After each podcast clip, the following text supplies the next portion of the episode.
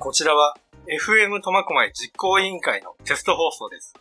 令和3年7月5日の収録番組です。皆さんいかがお過ごしでしょうか ?MC 小向井明宏です。今回初めて番組 MC を担当いたしますので、簡単に自己紹介をさせていただきます。まずは年齢ですね。10年くらい前からですね、中井くんと一緒です。答えるようになりました。スマップ世代です。小学4年生の息子が一人いるん。通ってる学校で、親父の会、読み聞かせのボランティア、1時間目が始まる前に、朝15分間月1で保護者が集まって、各教室に行って、絵本の読み聞かせをするっていうのをやってます。で、住んでるのはですね、苫小牧の東側ですね、に住んでるんですが、職場は、まあ、向川にある食品関係の会社で広報を担当してます。FM 苫小牧実行委員会では、ボランティアスタッフとして、まあ、いろいろやらせていただいたんですが、今回初めて MC として番組を作ることになりました。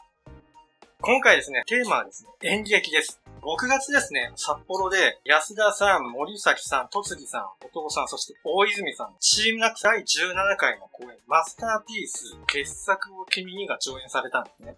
見たよっていう方もいらっしゃると思います。北海道では、チームナックスも20年以上やってますけど、演劇がすごく盛ん。全国的にも劇がたくさんありますけど、特に札幌がすごく多いんですよね。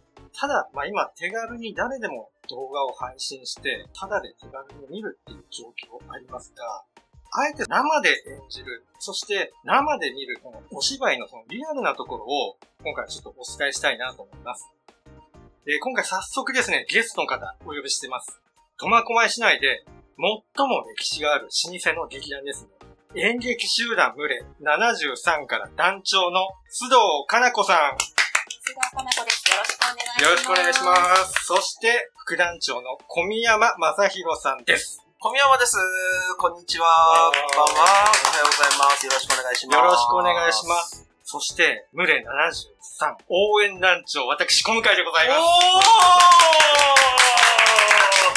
なぜ応援団長が、はい、今回ですね、取材のお願いしたら、須藤さんが、投資稽古を見学しませんかと言ってくれたので、はい行きましたよね。正座して見させていただきました。ありがとうございます。応援しようってありがたいね。ええありがたい早速、須藤さん、群れ73、どんな元気なんですか？73というのが、実は1973年創設。変わった名前ですよ。僕、君の君に、隣が羊、群れですよね。そうですね。それに省略を表すアポストロフィーをつけて、73で、群れ73。こうずーっと続いてるんですか？そうですね。はい私が代表になったのが、はいちょっと最近のお話なんですけど、先代が73年にそうですね、ずっと継続してきた老舗の団体です。そうなんです。団長になったのは、何年前ですか？令和元年からですね。あ、そうなんです。そもそも演劇はなんで始めちゃったんですか？始めちゃったんでしょうね。なんかきっかけは？はい。中学校の頃、中高生のミュージカルを苫小牧でやるような記事がええ。だけで、はい楽しかったなるほど。それからずっとですか？そうですね。部活には所属せずに、はい今までやっています。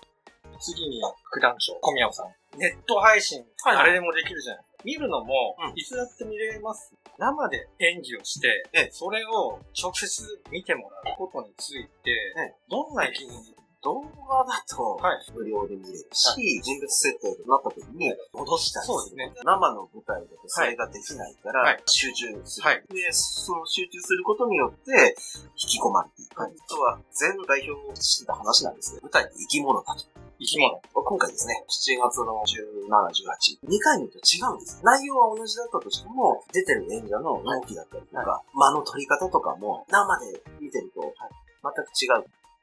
演じる側はどんなこと考えてるんですか？私は、早く打ち上げ行きたいな。も副団長解雇しますか う早くビール飲みたいなって。団長はどうなんですか？ずっと長くやられてますよね。はい。演じる側としてどんな意気込み？演じる側で言うと、お客さんの息遣いはこちらにも聞こえてくる、そういうのにハマってるってことハマっちゃったってことですね。やってて、ここ笑いどころだよなっていうところですし、逆に、ここ笑うところっていうところでね、クスクスって笑いが来たり、ドッと笑いが来たり、やってる側もそれが結構楽しかったり。須藤さんずっと演劇一本。中高6年間ソフトボールをやってたんですけれど、女子野球チームに入りまして、女子野球チーム。演劇と野球を並行してやってます。毎週末にグラウンドでくじぐじで野球やってます。9時50。対戦相手っていうのは、苫小牧は1個しかチームがないで、札幌の女子チーム、はい中学生の男の子。1年生チームだといい試合になります。年齢っていうのは、中高生と大人。小宮山さんは、はいそもそもなんで演劇やってるんですか？高校生の時に駅前でギター片手に路上ライブを、で、その時相方の方が、お芝居、苫小牧でやるんだって、っていうふうな話を聞いて見に行ったのがそれこそ群れの公演で。で、楽しいな。面白そうだなと思って、そこから高校3年生からですね。僕はずっと、いや、最初5年ぐらい、はいから18から23ぐらいで、で、それが仕事の都合で10年間ぐらい。で、また33から今、実際11年ぐらい。その時にはい演劇見ないで、はいずっと路上でライブやってたら、はい今頃紅白に出てたかもしれない。それを 金繰り捨ててもその演劇の世界に。そうですね。人の前で表現。いくつもバイトを掛け持ちしながら、はいプロの役者を目指してる、そんな感じですか？いや、会社員です。会社員ですね。家庭もあります。家庭もあるんで、こう見えて。仕事終わってから稽そうですね。稽古場が今、私の家なんです。母屋とアパート部分。アパート部分を2年前、セルフで、押しとか壁とか全部自分たちで壊して、で、一つのフロアを作って、下もその物置部分として、セットとかを置けるように。演劇ってよくパネルを配置して、はいでそれに色塗って壁を作る、まあ、そういう作業ができるところです。そうなんです。どうなんでしょうまだ演劇を見たことがないという人がたくさんいると思うんですよ。なかなか足が来づらい。確かに、一人で行くには敷居ちょっと高いなっていうのはあると思うんです。僕もそれこそ相方が一緒に行こうかって言って行ったまでなので、それがもし僕一人で行くってなると多分行ってなかったと思うんですよ。